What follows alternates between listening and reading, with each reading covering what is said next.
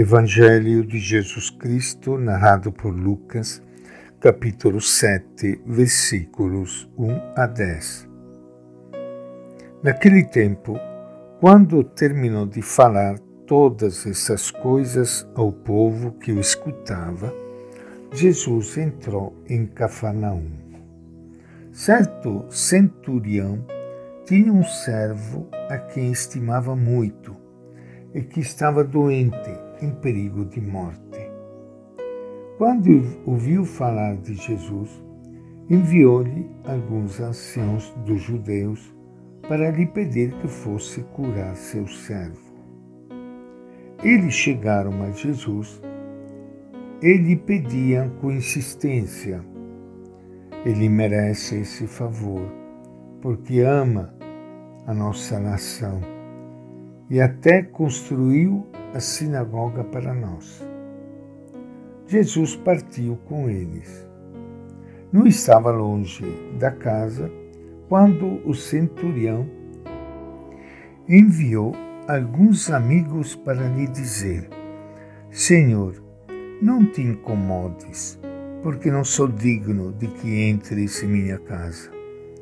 Por isso, nem fui pessoalmente ao teu encontro, mas disse uma palavra para que meu criado fique curado, pois eu também estou sob a autoridade de alguém e tenho soldados que me obedecem. Eu digo a um vai e ele vai, e outro venha e ele vem. É o meu servo, faça isso, e ele faz. Ao ouvir essas palavras, Jesus ficou admirado. Voltou-se e disse à multidão que o seguia: Eu lhes digo, nem mesmo em Israel encontrei fé tão grande. Os que tinham sido enviados voltaram para casa e encontraram o servo curado. Esta é a palavra do Evangelho de Lucas. Minha saudação e meu abraço para todos vocês, irmãos e irmãs queridas, que estão participando hoje do nosso encontro com o Evangelho de Jesus. Espero que vocês todos estejam bem. Peço a Deus por todos vocês. E iniciando uma nova semana, Peço a Deus que os abençoe a todos, que a todos dê coragem, força, saúde. E as pessoas que estão doentes, enfermas, sofridas, deprimidas, que esta semana possa ser um momento em que você possa levantar a cabeça, segurar firme na mão de Deus e acreditar que vai vencer com Deus sempre nós vencemos de um jeito ou de outro. O Evangelho sempre traz uma luz para a nossa vida, um alento, uma força. Foi dito que todos os grandes homens são humildes, já que a humildade cresce no coração daquele que vive sinceramente a existência. A mesma coisa se pode dizer dos grandes crentes. Não se pode viver com profundidade perante Deus a não ser em atitude simples e humilde. Como pode viver uma pessoa que de alguma maneira experimentou a Deus a não ser com humildade? O núcleo da verdadeira fé é a humildade. Uma bela oração litúrgica da igreja diz: Senhor, tem misericórdia de nós, porque não podemos viver sem ti, nem contigo.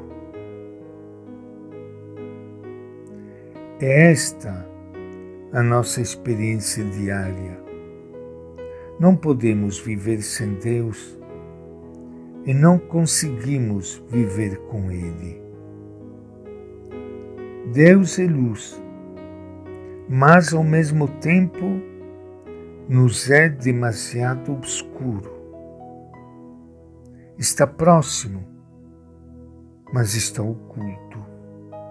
Ele nos fala, mas temos que suportar seu silêncio.